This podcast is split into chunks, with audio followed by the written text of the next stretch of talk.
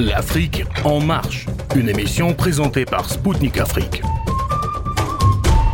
Chers auditeurs de Radio Maliba FM à Bamako, mesdames et messieurs, bonjour.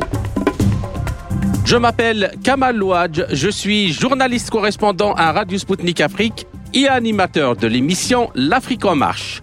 Dans cette nouvelle édition spéciale de l'Afrique en marche, j'ai l'honneur et le plaisir de recevoir depuis Tunis Abdelaziz Messaoudi, vice-président de l'Association internationale des amis de la Crimée, coordinateur également de l'Association tunisienne des amis de la Crimée.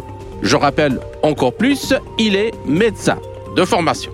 Alors, avec lui, nous allons analyser les nouvelles orientations données par les chefs d'État des BRICS lors du premier, second et dernier jour du sommet de cette association qui prend fin aujourd'hui, le 24 août, à Johannesburg, en Afrique du Sud. Nous nous pencherons en particulier sur les questions de l'élargissement des BRICS à d'autres pays du Sud global. Effectivement, la réunion des BRICS a abouti à l'acceptation de l'adhésion de six pays. L'Iran, l'Argentine, l'Arabie saoudite, les Émirats arabes unis, l'Éthiopie et l'Égypte. Nous allons également parler de la monnaie commune que les BRICS sont en train de promouvoir pour se défaire du diktat du dollar, les transports et la logistique et enfin la coopération spatiale et l'industrialisation de l'Afrique. A tout de suite sur les ondes de Maliba FM à Bamako.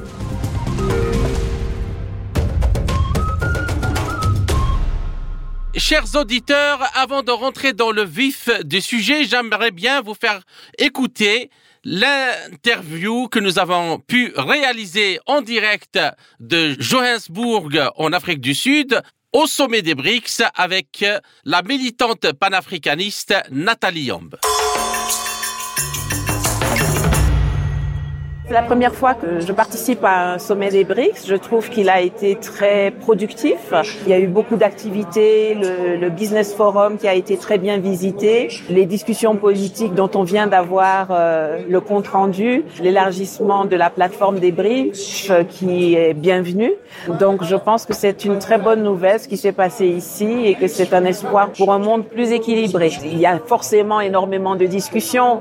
Quelle sera la monnaie unique? Est-ce qu'on va créer une monnaie commune ou une monnaie unique euh, Est-ce que ce sera le yuan chinois, le renminbi qui sera utilisé? Donc, je pense que c'est qui va lentement va sûrement, dit-on en français. C'est-à-dire, c'est quelque chose qui est très très important. Ça va nous permettre de de sortir de la dollarisation de l'économie. Il faut pas que ce soit quelque chose qui ait été fait à la va-vite, qui soit bâclé. Je pense qu'il est important que tout le monde cerne bien les contours, que les leaders discutent euh, entre eux et qu'ils viennent le moment venu avec une monnaie unique, ce qui n'empêche pas qu'entre-temps, les échanges en monnaie locale se font. Et donc, ça nous permet déjà de, de desserrer les taux de l'extraterritorialité du dollar qui veut sanctionner le monde entier. C'est le début d'une voie de non-retour. C'est un mouvement d'émancipation, de rééquilibrage des forces en présence dans le monde. C'est le lancement d'un monde réellement multipolaire qui mettra fin à, un monde hégémonique euh, qui a été pratiqué par une minorité de pays occidentaux depuis la fin de la Première Guerre mondiale. Et cet élargissement devrait donner espoir à beaucoup d'autres pays de voir les rapports de force, les relations internationales changer de méthodologie, changer de ton. Et dans les mois, les semaines, les, les années à venir, les pays qui ont été annoncés euh, tout à l'heure euh, vont devenir membres effectifs à partir du mois de janvier. Et j'ose croire que les pays qui n'ont pas été pris cette fois-ci dans cette première phase ne vont pas se fâcher et vont continuer de travailler pour intégrer euh, ce groupe qui va rééquilibrer totalement les échanges et la géopolitique dans le monde. Je pense que c'est très encourageant pour l'Afrique de savoir que voilà dans la première phase d'élargissement de la plateforme, il y a directement deux pays africains qui entrent. Je pense que c'est un très bon signal pour l'Afrique pour euh, encourager les autres à faire le mouvement. Je sais qu'il y a plusieurs pays qui ont fait acte de candidature. Je ne suis pas dans le secret des dieux, je ne sais pas pourquoi on en a accepté six et pas sept et pas huit et pas neuf. Euh, ça, c'est les leaders euh, des BRICS qui le savent. Mais ça doit être un encouragement. Le président Ramaphosa l'a dit en entame ce matin. C'est une première phase. Il y en aura une deuxième, il y en aura une troisième. Donc, euh, je pense que c'est très très encourageant. Ça va nous permettre, je pense, d'avoir, euh, de voir que l'Afrique commence à peser dans ce genre de fora, puisque les BRICS fonctionnent selon le principe un pays une voix contrairement à ce qui se passe à l'ONU où il y a plein de pays mais il n'y a que cinq personnes dont les voix comptent. L'Afrique est l'endroit où beaucoup de luttes géopolitiques se font en ce moment. On voit que la, presque la guerre froide qu'on pensait derrière nous s'est déportée avec la situation au Niger, s'est déportée en Afrique. Il y a beaucoup d'intérêt autour de l'Afrique. Et je pense que c'était quelque chose qui était voulu de la part de toutes ces puissances qui sont dans les BRICS, de montrer que même si l'Afrique n'est pas le premier arrivé dans les BRICS, les pays africains ont leur place dans cette plateforme-là. C'est un signal. Les pays européens ont tendance à considérer l'Afrique comme leur propriété. Je pense que le fait d'inviter les pays africains à venir et de laisser les pays du Nord, les pays occidentaux dehors, leur a montré que l'Afrique n'est pas la propriété de quelqu'un. Je me rappelle que le président Macron avait décidé de lui-même s'inviter au sommet des BRICS de façon tout à fait ahurissante. On lui a montré que tous les Africains peuvent venir, mais toi pas. Je pense que c'est très bien et je pense que c'est un peu normal. Les relations de l'Afrique avec la Russie sont des relations euh, qu'on conseille hein, depuis l'Union soviétique, de collaboration, de respect, bien sûr de business aussi, mais elles mettent en transe les pays occidentaux. Et moi personnellement, je, je suis une fan d'appuyer là où ça fait mal. Si ça vous met en transe, ben on va encore faire plus, on va encore en faire plus pour bien leur montrer qu'on n'appartient à personne et qu'on est des gens libres qui choisissons les partenariats que nous voulons. Quand les Occidentaux font des affaires avec les Russes, ça ne les gêne pas. Mais dès lors que les Africains font des affaires avec les Russes, ça devient ouais, c'est l'hégémonie, c'est l'influence, c'est ceci. Et je pense qu'aujourd'hui, les gens se décomplexent. Et la tenue de tels forums sert aussi à montrer qu'on est dans une phase de réaffirmation de ses prérogatives souveraines et qu'on les exerce sans aucun complexe.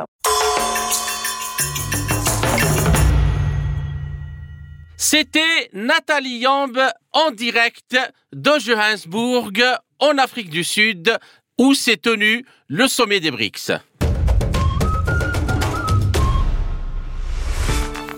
Trois semaines se sont écoulées depuis la fin du deuxième sommet Russie-Afrique et les événements sur le continent occupent toujours une place importante dans les médias internationaux. Le changement de pouvoir au Niger, qui a marqué les contradictions entre les principaux acteurs régionaux et mondiaux, et le sommet des BRICS, qui s'est tenu du 22 au 24 août en Afrique du Sud, a de nouveau soulevé la question de la place de l'Afrique sur l'échiquier politique, économique et militaire du monde.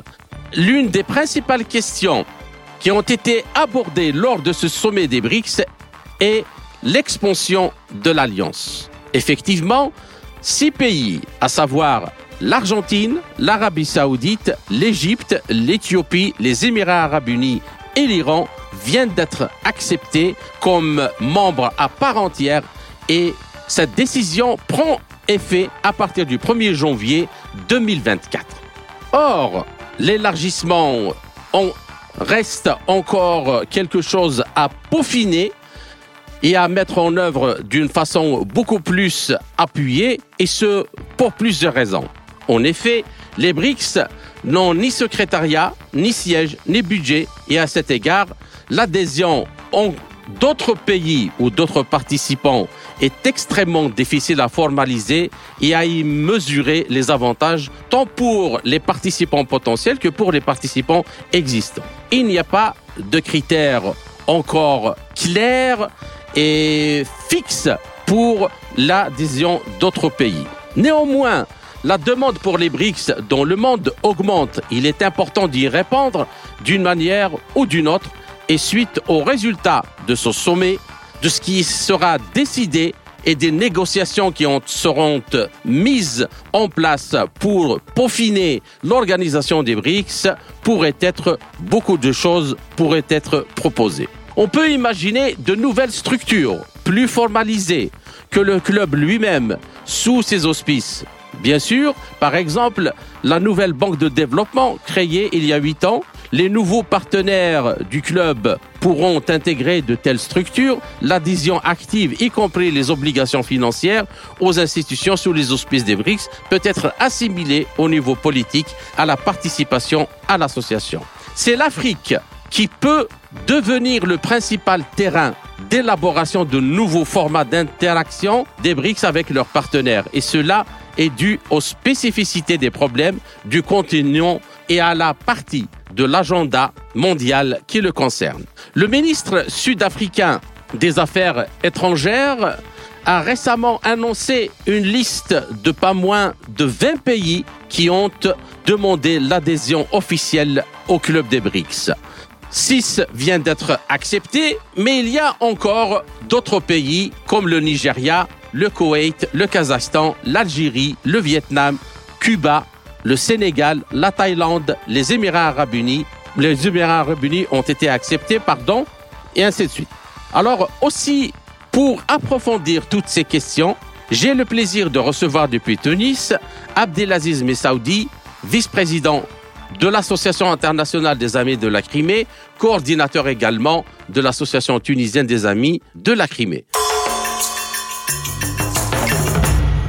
Monsieur Abdelaziz Messaoudi, bonjour et merci d'avoir accepté de nous accorder cet entretien. Bonjour, Monsieur Kamel. Alors, la première question, les pays africains qui souhaitent intégrer les BRICS, l'Algérie, l'Égypte, euh, le Nigeria, le Sénégal et l'Éthiopie, forment une sorte de noyau dur de la politique et de l'économie africaine. Comment voyez-vous l'idée de la participation de ces cinq pays à la Banque de développement des BRICS? Bien sûr, euh, il y a déjà l'Égypte et l'Éthiopie qui sont de facto membres depuis que leur demande d'adhésion a été acceptée.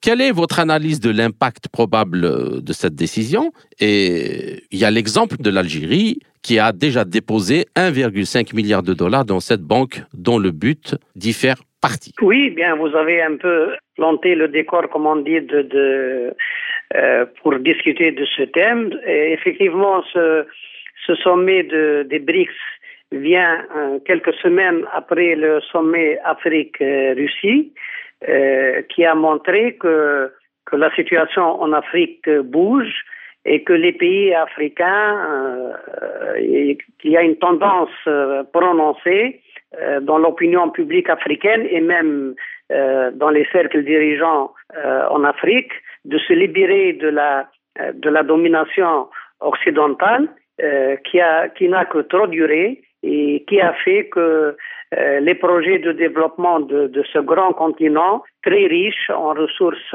naturelles et très riche aussi sur le, plan de, des forces vives, puisque c'est, un continent euh, dont la population est euh, des plus jeunes dans le monde, mais malheureusement qui rencontre des problèmes très graves, de, de, des problèmes de, de, lutte entre euh, des conflits armés, armés internes qui sont aussi exposés à, à la terreur, au terrorisme de certains groupes euh, armés djihadistes et euh, qui voient leurs richesses pillées par les, les, euh, les, pays occidentaux, les anciennes puissances coloniales. Et donc ce, ce sommet a donné en quelque sorte le, le signal euh, d'une nouvelle ère euh, pour les pays africains de compter d'abord sur l'appui de la Russie, qui est une grande puissance à l'échelle internationale, mais ça a aussi euh, préparé le terrain euh, pour l'Afrique d'être bien représentée et dans, le sommet des BRICS, où effectivement euh, la Russie aussi occupe une place centrale, puisque euh, c'est l'un des pays fondateurs de, ce groupe. Et nous avons vu, comme euh, vous l'avez bien annoncé tout à l'heure, que euh, le BRICS a pris une première décision de s'élargir aux pays euh, qui ont demandé le, le, de rejoindre ce groupe Et parmi ces pays, ces pays, il y a deux pays africains très importants, Mhm. l'Égypte et l'Éthiopie, euh, qui, comme euh, vous l'avez bien souligné, euh, chacun dans sa région occupe une place centrale, euh, aussi bien sur le plan politique que sur le plan économique. Et donc, euh, et n'oublions pas aussi que l'Afrique du Sud, qui est l'hôte de ce sommet, est un pays africain.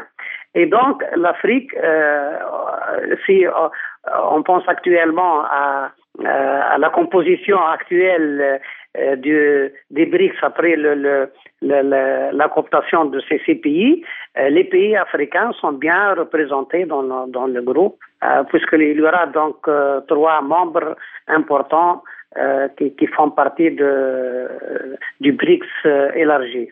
D'accord. Alors, euh, avant de passer à la deuxième question, j'aimerais quand même euh, un peu approfondir la question, ce que vous venez de dire. Le BRICS, avec l'adhésion de ces six pays, constitue actuellement 37% du PIB mondial. Il y a euh, plus euh, 47% donc euh, de la population euh, mondiale et puis euh, plus de 40% des réserves de pétrole. Donc là, on voit que aussi bien sur la production que sur les ressources, il y a un basculement euh, complet du pouvoir euh, dans le monde. Mais j'aimerais bien vous poser une question, euh, Monsieur Messaoudi. Alors, quand on voit les six pays, on se dit, euh, en plus de ce qu'ils constituent sur le plan euh, économique et, démographique, mais le choix des six pays qui en sont intégrés, et il a été soigneusement calculé parce que ils sont dans le ce qu'appelle Nicolas Spickman et Mackinder en, termes géopolitiques, dans cette bande du Rimland. C'est dans des points stratégiques parce que l'Égypte, par exemple, oui, c'est un pays important au Moyen-Orient et, et en Afrique du Nord, mais aussi c'est la porte d'entrée à la mer Rouge et à la mer Méditerranée. L'Éthiopie, est sur le détroit de Bab el-Mandeb. Et puis les Émirats arabes unis et l'Iran, c'est le, détroit d'Ormuz. Donc on voit que c'est vraiment très très calculé de telle façon à ce que c'est beaucoup plus il me semble que c'est beaucoup plus ça qui a motivé le choix de ces six premiers pays, disons, pour sécuriser tout le noyau euh, des BRICS. Qu'est-ce que vous en pensez? Tout à fait. Il me semble que les discussions sur le l'examen des candidatures a été certainement euh, assez euh, intéressante et, et, euh, ça a mis beaucoup de temps parce que les candidatures, on le sait, il y a plus d'une d'une quarantaine de pays qui ont manifesté leur intérêt, mais il y a une vingtaine qui ont formellement euh, présenté leur demande de- d'adhésion au, au groupe BRICS.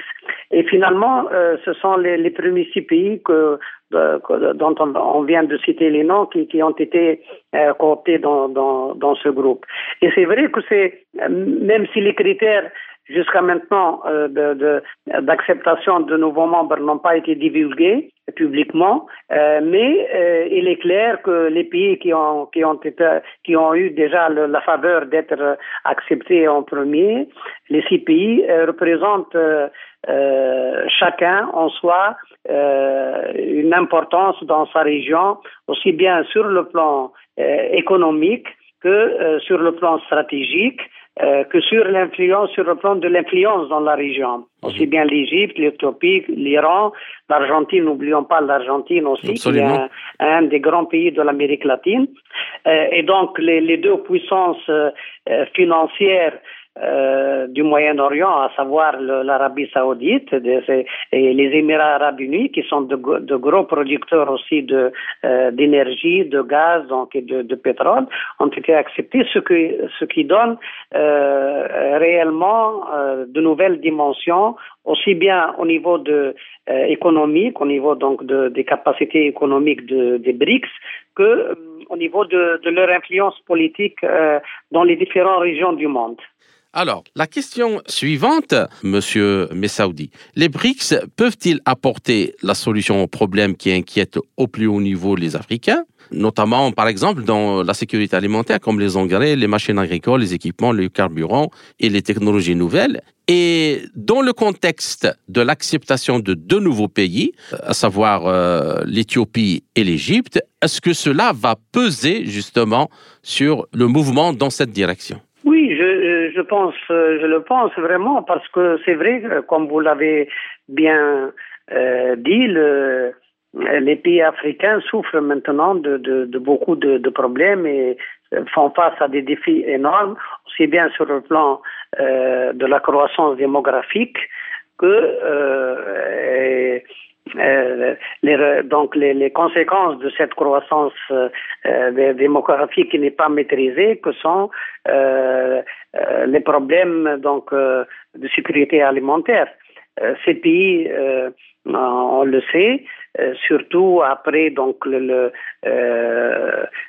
les, les, ces derniers mois, donc après le, le déclenchement du conflit ukrainien, et donc le, le, la grande perturbation qu'a connue les, le, donc le, système d'approvisionnement, la chaîne d'approvisionnement euh, au niveau mondial, ils ont beaucoup souffert donc du manque de, de, de denrées alimentaires, de céréales, d'engrais, etc., qui sont euh, des produits très nécessaires donc euh, pour le, le, la production agricole en Afrique et pour le, la survie de, de la population africaine.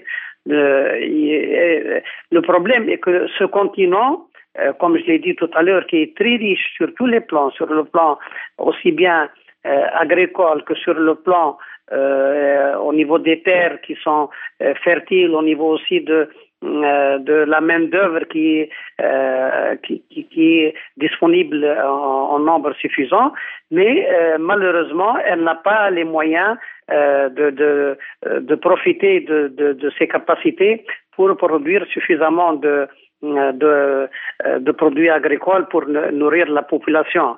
Et là, euh, je vous rappelle que euh, au cours du sommet justement Russie-Afrique, la Russie s'est engagée malgré les, les difficultés d'acheminement de, des produits agricoles, à fournir euh, je crois, 60 000 euh, tonnes euh, de céréales aux pays les plus, euh, aux pays africains, donc qui en ont le plus besoin. Euh, ce qui répond d'ailleurs à, à, aux besoins de ces pays-là. Et elle s'est dite euh, prête aussi à fournir les engrais et à fournir les machines agricoles, bref, à entreprendre une coopération euh, avec les pays africains de manière à les aider donc à développer le, leur agriculture. Idem pour l'industrialisation aussi parce que euh, l'un des problèmes les plus aigus pour le développement de l'Afrique, c'est euh, le fait que ces pays-là sont restés euh, sous-industrialisés et, c'est là l'un des problèmes de, leur développement. Ils sont obligés de tout importer de l'extérieur et, donc ça leur coûte très cher. Surtout, on va revenir surtout avec le problème de, de, de l'échange en dollars et, et oui. de, euh, tout ça. Ça fait que euh, toute inflation dans les pays euh, aux États-Unis ou dans les pays euh, dont ils euh, à partir de, desquels ils importent les, les, les, produits dont ils ont besoin, tout ça se répercute sur les, euh, les, les, prix de ces marchandises sur les, les, les marchés africains. Et donc, euh, toute cette situation pousse les pays africains on en a bien vu, vous avez bien cité le nombre de, pays africains qui veulent bien euh, adhérer au, BRICS, parce qu'ils voient là une alternative euh, réelle pour euh, se dégager de, euh, la domination occidentale qui les, étouffe vraiment. Donc, y compris aussi, je rappelle que la Russie avait euh, annoncé le nombre de 50 000 tonnes, pas 60 000, oui. mais 50 000 tonnes ah, 50 000, de céréales oui, oui. pour les pays africains. Mais euh, aussi, euh, pour finir avec cette question-là, la question de l'endettement aussi. De l'endettement, oui, je viens. L'endettement, euh, c'est vrai que ça pose un problème, euh, un grand problème pour les pays africains, y compris pour mon pays, la Tunisie, parce que la Tunisie, depuis maintenant trois ans au moins, euh, euh elle a demandé un crédit à, euh, au Fonds monétaire international et jusqu'à maintenant, elle n'arrive pas à l'obtenir parce que ce, cette institution financière internationale impose des conditions irrecevables pour des pays qui veulent bien euh, garder leur souveraineté, qui, ne veulent pas qu'on qu leur dicte ce qu'il faut faire et ce qu'il ne faut pas faire. Et donc, le, le problème se pose, mais maintenant, et heureusement d'ailleurs, que le groupe des BRICS s'est doté d'une nouvelle banque de, développement, le NDB. Et cette banque, elle est appelée justement à, financer des projets de développement dans les pays membres, mais aussi dans les pays du Sud global, comme vous l'avez bien dit tout à l'heure. Et, je pense que l'Algérie, vous l'avez bien dit aussi, a déjà contribuer au budget de, cette banque. Les pays euh, africains, l'Éthiopie et, l'Égypte, qui sont devenus de nouveaux membres aussi, ils vont certainement euh, contribuer aussi au, budget de cette banque. Et euh, euh, cette banque qui regroupe donc de, de véritables euh, puissances économiques comme la Chine, comme euh, euh, le, le, Brésil, l'Inde, qui sont de, de, des pays qui sont très puissants sur le plan économique. Et avec l'élargissement, cette banque, je pense qu'elle est appelée à devenir le contrepoids des institutions financières internationales, donc euh, du, du FMI et de la Banque mondiale, qui maintenant qui jusqu'à maintenant ont géré euh, le, le, euh, le, flux des finances à l'échelle internationale et qui l'ont géré au profit exclusif des pays occidentaux, donc des, des, pays qui, qui ont les, les, les moyens de, de, de fournir les crédits. Bien. Alors, euh, pour euh, continuer et abonder dans le même sens, la Russie joue traditionnellement le rôle d'un pays clé pour assurer la sécurité alimentaire euh, dans le monde, disposant donc de réserves et d'opportunités d'exportation de tout type d'engrais et de produits alimentaires. Moscou est le principal aussi donateur de biens humanitaires et stratégiques, non seulement pour l'Afrique, mais pour beaucoup d'autres pays. Alors, les sanctions unilatérales imposée par l'Occident contre la Russie concrétise également le potentiel de ce pays, c'est-à-dire la Russie, en tant que participant à la transformation de l'architecture du système financier et monétaire international. Alors, les pays africains devraient-ils approfondir les relations dans tous les domaines avec la Russie pour aussi bien faire face à leurs besoins et avoir un allié de taille en vue d'une intégration au BRICS? Oui, je pense que euh, les élites africaines ont bien compris cette euh, exigence euh, parce que,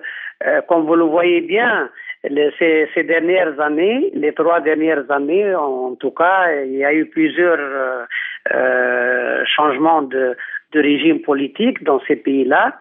Malheureusement, ça s'est fait par le biais de, de putsch militaires mais apparemment il n'y avait pas d'autre moyen de changer la situation.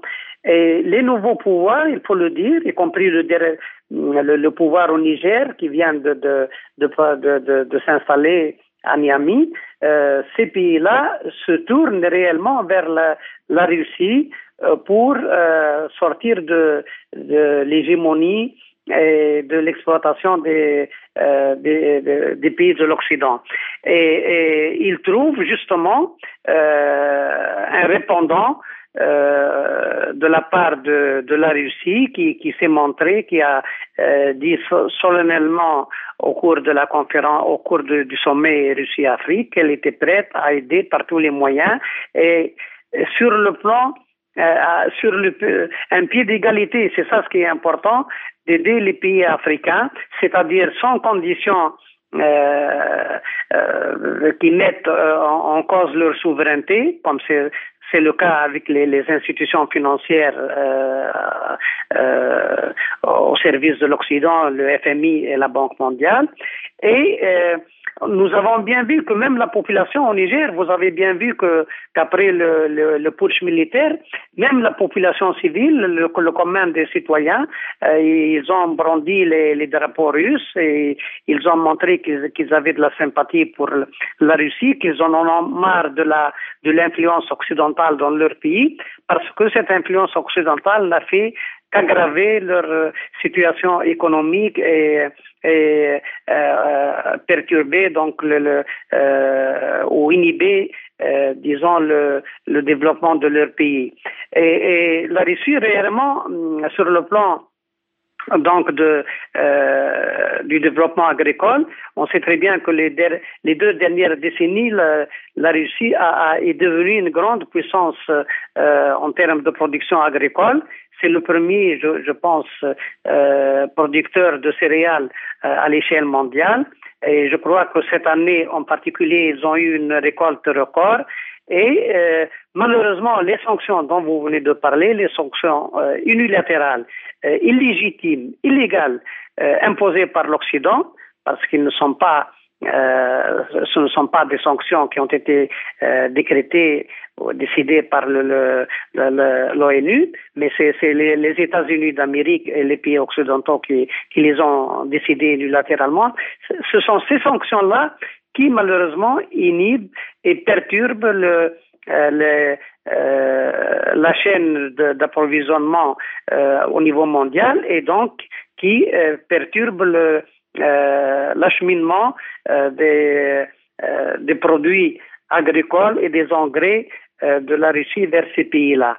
Et vous savez que que l'accord sur le, les céréales qui a été conclu entre euh, la Russie, l'Ukraine, euh, avec l'intermédiation de, de l'ONU et de la Turquie, a été malheureusement n'a pas fonctionné parce que les, les forces occidentales ont, ont continué à à euh, leur blocus contre le, les, les, exportations russes. Et la Russie a été obligée en fin de compte d'y mettre fin, euh, mais elle s'est dit toujours prête à revenir à cet accord si euh, les, les, sanctions occidentales euh, euh, cessent d'être exercées contre, contre elles. Donc, euh, donc euh, je pense que, que des deux côtés, de, du côté de la Russie comme des pays africains, il y a une volonté commune de développer des relations. Et la Russie, qui n'a jamais été une puissance coloniale euh, en Afrique, ni d'ailleurs dans les autres coins du monde, elle est au niveau de l'opinion africaine et au, au niveau de l'élite africaine, elle est perçue comme un pays ami qui pourrait bien euh, aider les, les, pays africains sur un pied d'égalité et euh, de euh, donc d'intérêt du respect de, des intérêts communs. D'accord. Alors, euh, pour finir avec euh, cette première partie, en allant dans le sens de ce que vous avez dit, j'aimerais bien rappeler que dans, lors de ce sommet des BRICS, ce club s'est entendu de garder le dialogue et ils sont pas du tout dans une logique conflictuelle avec euh, l'Occident. Et c'est dans ce sens-là qu'ils ont proposé de garder le forum du G20 comme un forum de dialogue de premier plan, c'est-à-dire qui va intégrer justement et les pays des BRICS et les autres pays où on peut résoudre avec un minimum d'intelligence les problèmes euh, du monde. Ils, ont, ils gardent aussi l'ONU au cœur des relations euh, internationales. Ils défendent une logique de développement euh, pour tout le monde, une représentation beaucoup plus accrue pour tout le monde, y compris dans les institutions internationales. La résolution des conflits, que ce soit en Afrique ou en Ukraine, par des médiations comme la, la médiation africaine. Voilà, et diplomatiquement. Chers auditeurs, la première partie de notre entretien s'achève. Je vous retrouve en compagnie de mon invité, Abdelaziz Messaoudi, pour la seconde partie de notre émission, après une courte pause musicale. À tout de suite.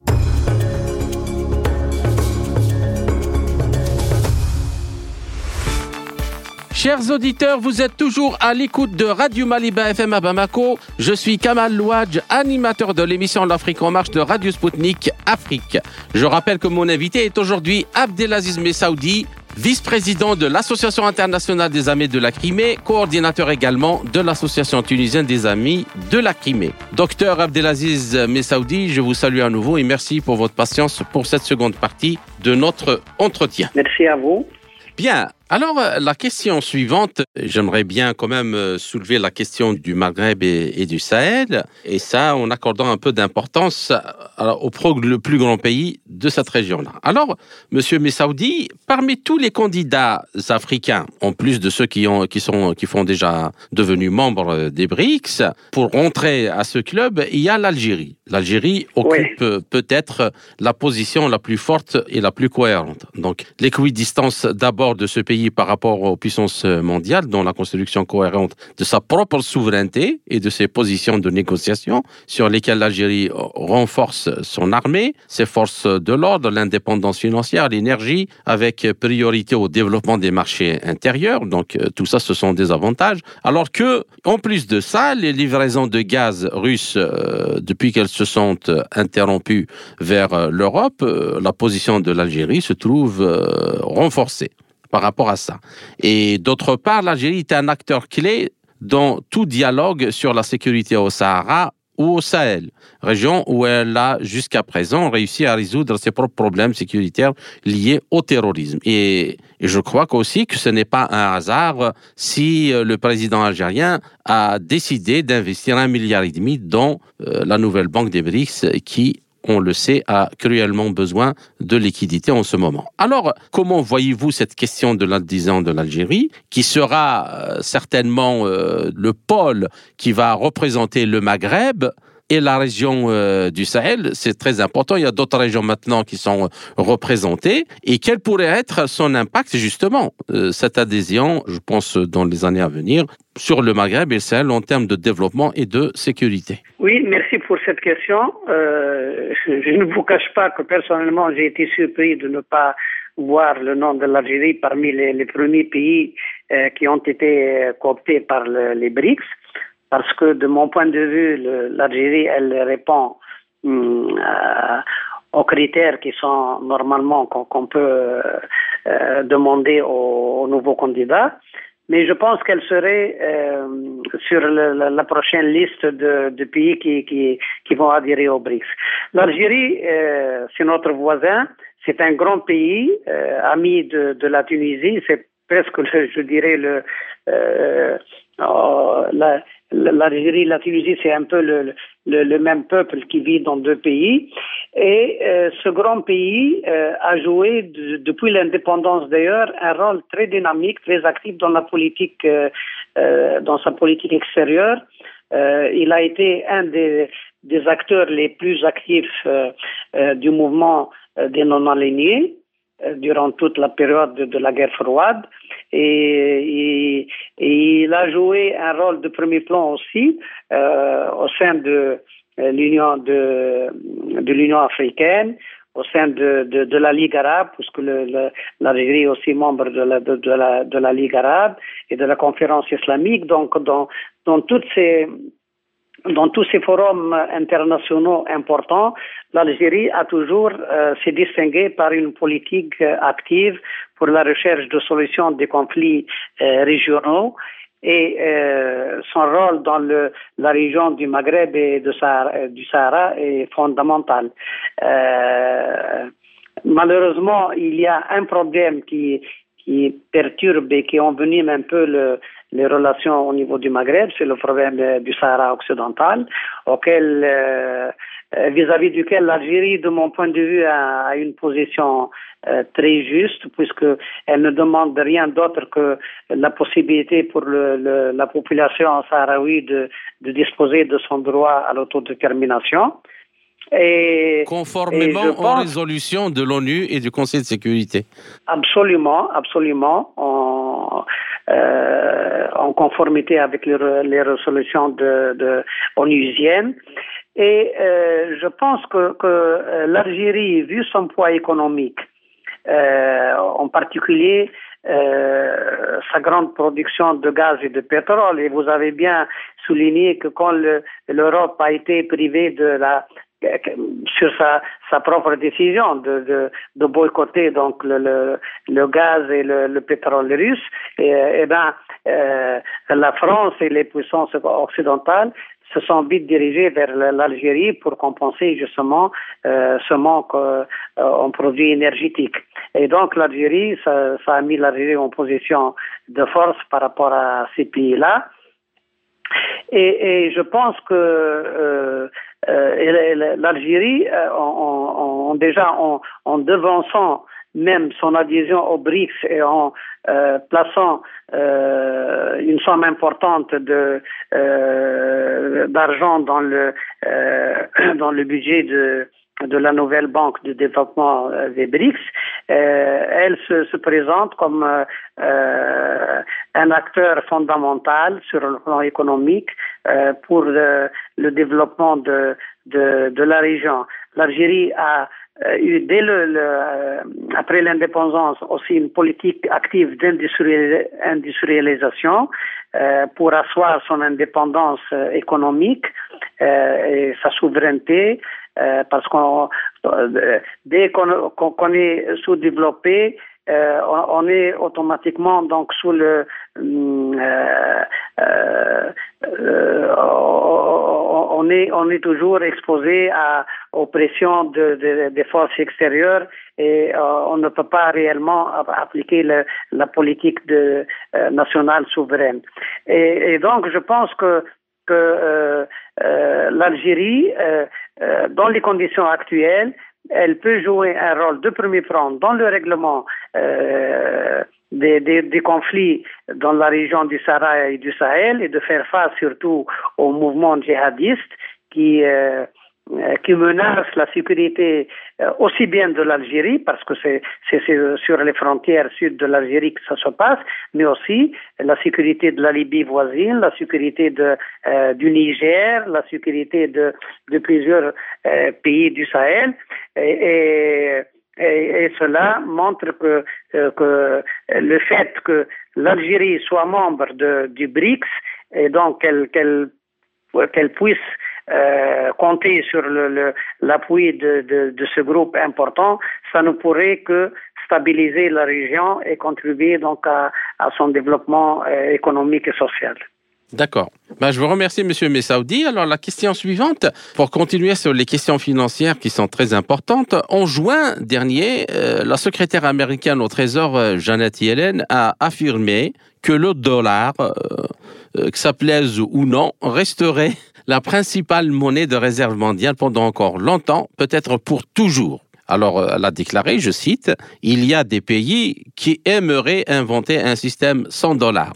Mais je pense que cela prendra très longtemps, voire ne se produira pas du tout, pour que le dollar soit remplacé, dit-elle, comme principale monnaie de réserve. Et alors, elle a expliqué, selon elle, il n'y a pas d'alternative au dollar en raison de la forte et le rôle de l'économie des États-Unis et leur système économique. Alors, ma question, que pensez-vous d'abord de l'idée des BRICS de créer une monnaie commune en vue de dédollariser leurs économies, l'idée euh, d'échanger dans les monnaies nationales avec les pays africains pas uniquement africain, mais dans tous les pays du Sud, et renforcer ce système et le voir comme un prélude justement à la création d'une monnaie peut-être commune euh, avec chambre de compensation. Je ne sais comment. de toute façon, tous ces processus-là sont en gestation. Et puis, quel est l'avantage les pays africains, notamment ceux de la zone CFA, pourraient tirer de cette monnaie commune s'ils décidaient de l'intégrer? Oui, c'est aussi une très bonne question. Euh, bien sûr, le, euh, la secrétaire au Trésor américaine, elle, ne peut pas dire autre chose. Elle voudrait bien que la domination du dollar euh, se perpétue, c'est normal. Mais je pense tout de même que hum, ce qu'elle dit n'est pas tout à fait faux et n'est pas tout à fait juste.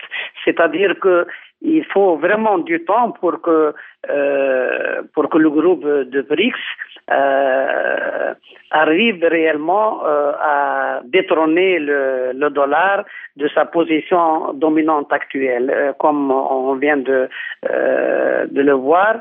le BRICS est juste sur le point de, de se de s'imposer comme une comme un groupe euh, euh, influent euh, sur le plan mondial et il vient juste de se doter d'une d'un instrument financier qui est encore à, à peaufiner et à, à renforcer euh, mais euh, euh, en même temps, en même temps, il faut dire que la dédollarisation, elle est déjà en, route, elle est, en cours, parce que plusieurs pays et, et, non des moins importants ont compris que suite aux, sanctions menée par l'Occident collectif contre la Russie et surtout le gel des avoirs de la Banque centrale russe et des, et des épargnes de, des hommes d'affaires russes dans les banques occidentales, ils ont compris que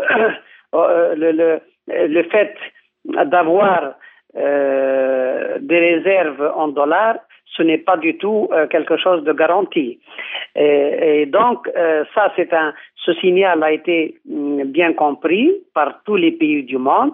Et nous avons vu que des pays qui sont proches politiquement et historiquement des États-Unis, comme l'Arabie saoudite, comme les, Émirats arabes unis, etc., ils ont commencé déjà à euh, limiter euh, leur euh, investissement dans les, les instances financières euh, occidentales et euh, ils ont commencé à, à avoir des échanges euh, avec les, les, autres pays euh, en monnaie euh, locale. Par exemple, le, le commerce entre la Chine et ces pays pétroliers, il ne se fait plus en dollars comme c'était le, le, cas avant, les, ouais. les, fameux pétrodollars, mais ça se fait actuellement en, en yuan. Euh, dans les, les monnaies euh, nationales de, de, de, chaque pays. Euh, idem pour, pour d'autres pays, le, le, les échanges entre, par exemple, la Russie et, et l'Inde. Ça, ça se fait aussi dans les monnaies nationales, en roupies et en roubles. Et, et tout cela, euh, tout cela, bien sûr, ça se fait au dépend de, de la position du dollar. Le dollar actuellement, je pense que euh, alors que, que c'était la monnaie dominante euh, à l'échelle internationale sur, euh, en tant que monnaie d'échange, mais aussi en tant que monnaie de, de réserve. Et, et, le dollar est en train de perdre cette position, et, alors que c'était il y a quelques années, c'était aux alentours de 90%, on est pas, apparemment maintenant à moins de 70%, et ça, ça, va, ça peut aller jusqu'à moins de 50% dans les, euh, les années à, à venir. Et, donc tout cela euh, m'amène à dire que euh, la dédollarisation est un phénomène euh, irréversible parce que il y a une volonté d'une grande partie du monde le monde qui est représenté actuellement par le BRICS et le, le, le site collectif, qui ne veut plus, qui n'a plus confiance dans les institutions financières internationales, dans le euh, la monnaie qui représente cette, euh, cette domination qui est le dollar et il est en train de, euh, de passer à l'acte. Les, les, pays sont en train de plus en plus euh, euh, d'avoir euh, recours à, à, à, des échanges entre eux euh, en monnaie nationale.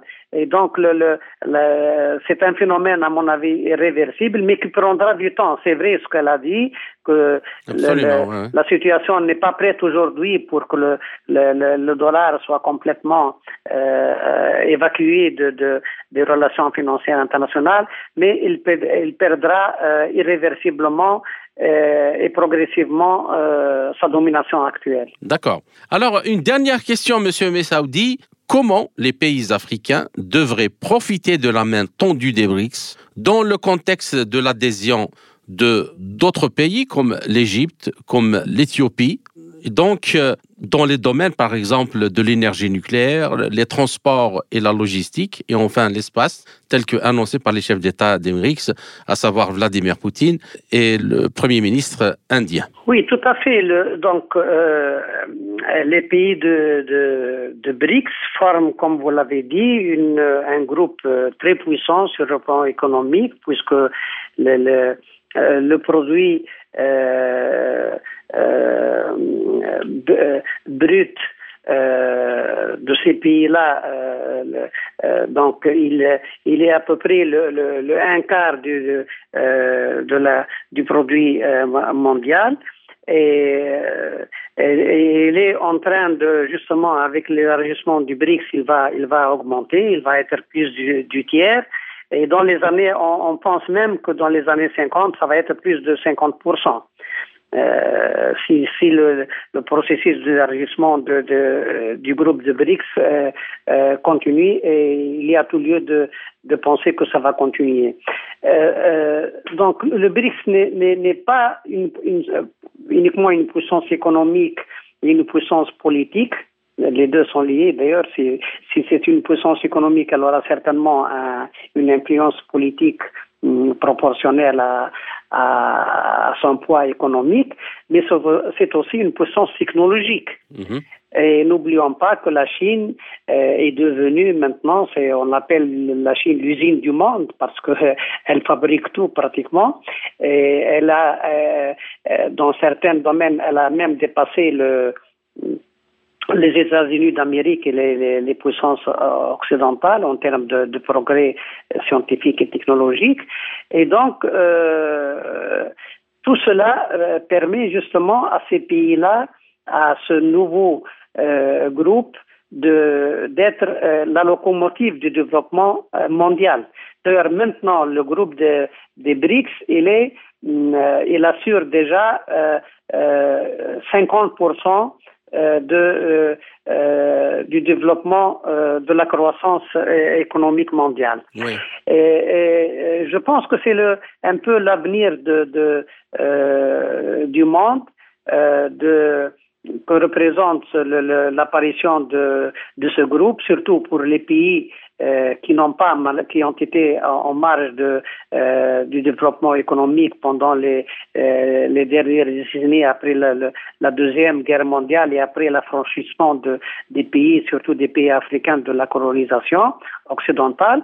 Et maintenant, je pense que tous ces pays, aussi bien le, BRICS que, les pays occidentaux, qui ne vont pas bien sûr euh, disparaître de, de euh, sur la scène internationale, qui vont continuer à être des, pays puissants, etc. Il faut que ces deux groupes, euh, que l'émulation et la concurrence entre elles soient une concurrence pacifique et que ces deux pôles du développement mondial euh, interagissent ensemble pour résoudre les problèmes globaux de l'humanité, le problème de l'environnement, les problèmes de, de, la, de, la pénurie d'eau, euh, les problèmes de la pollution d'air, de la pollution de la terre, de la mer, etc. Ces problèmes qui menacent euh, réellement le, le, euh, la vie sur Terre. On a vu, on l'a vu dernièrement avec le réchauffement climatique qui, dans certaines régions du monde, est devenu même euh,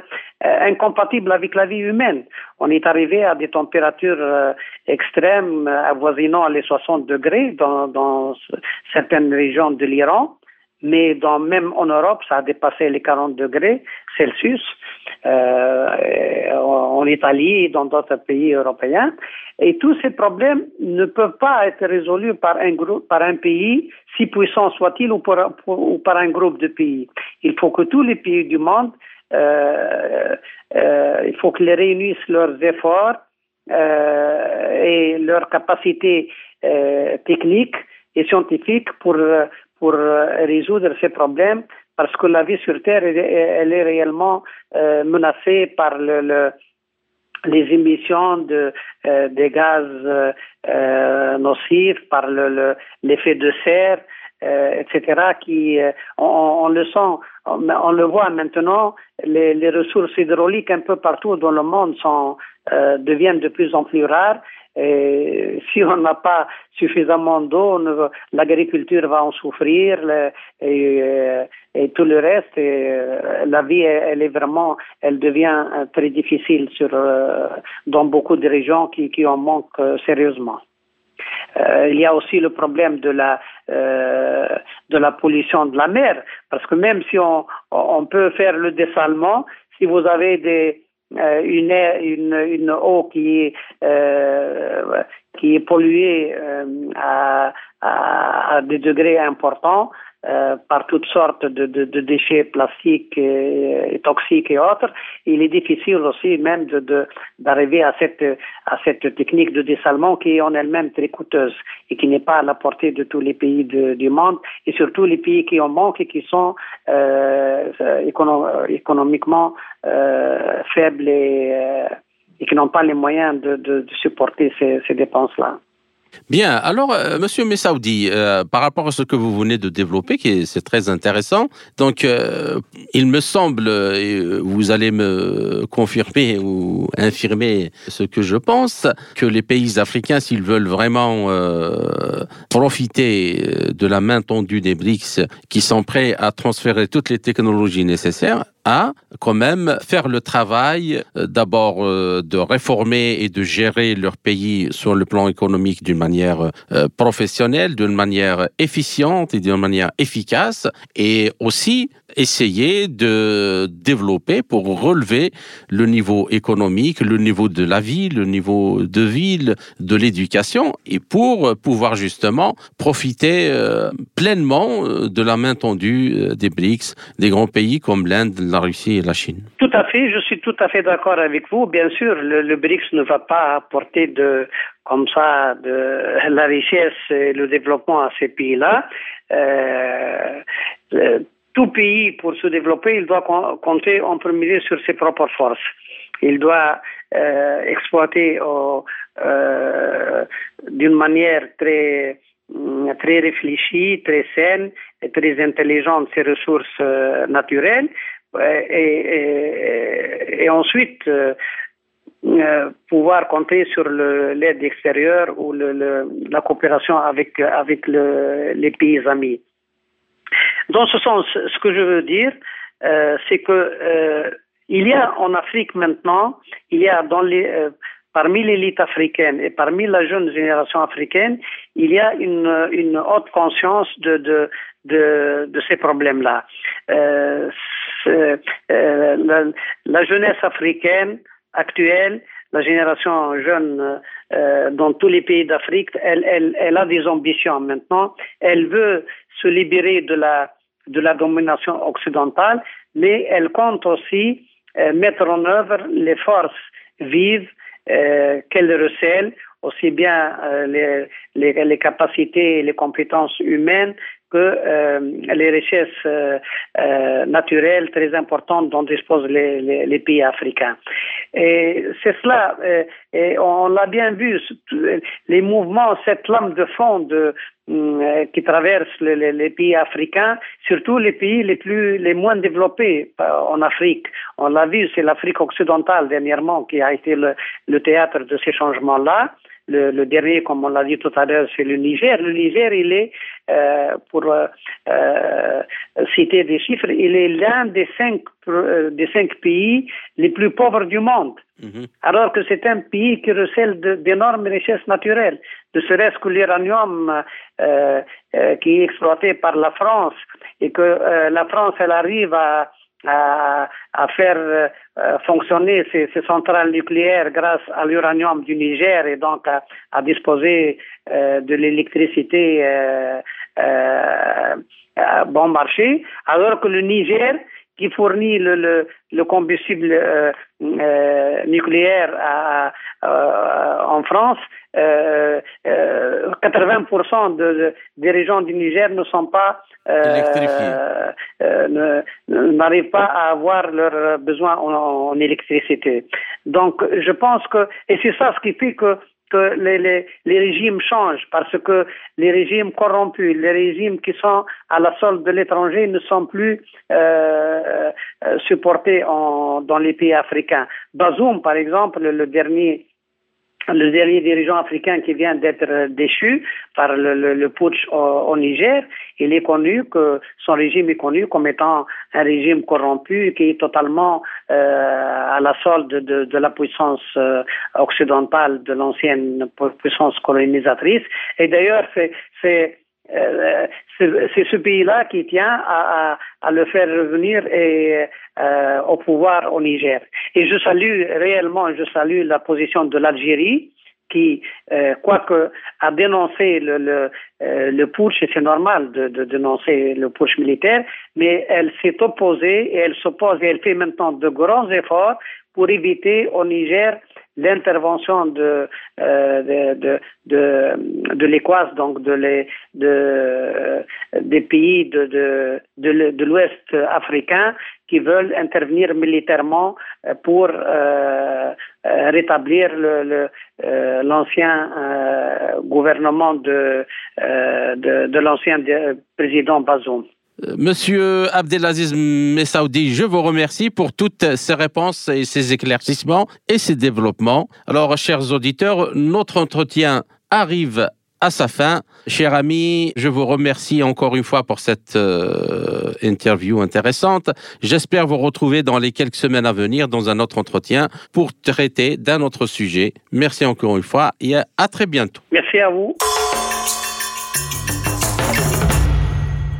C'était Abdelaziz Messaoudi, vice-président de l'Association internationale des amis de la Crimée, coordinateur également de l'Association tunisienne des amis de la Crimée. Ainsi s'achève cette édition de notre émission L'Afrique en marche, proposée par Radio Sputnik Afrique en partenariat avec Radio Maliba FM à Bamako. Je suis Kamal Louadj. Merci de nous avoir suivis. Tout en espérant avoir été à la hauteur de vos attentes, chers amis, je vous retrouverai très bientôt pour une autre émission. D'ici là, portez-vous bien. L'Afrique en marche. Une émission présentée par Sputnik Afrique.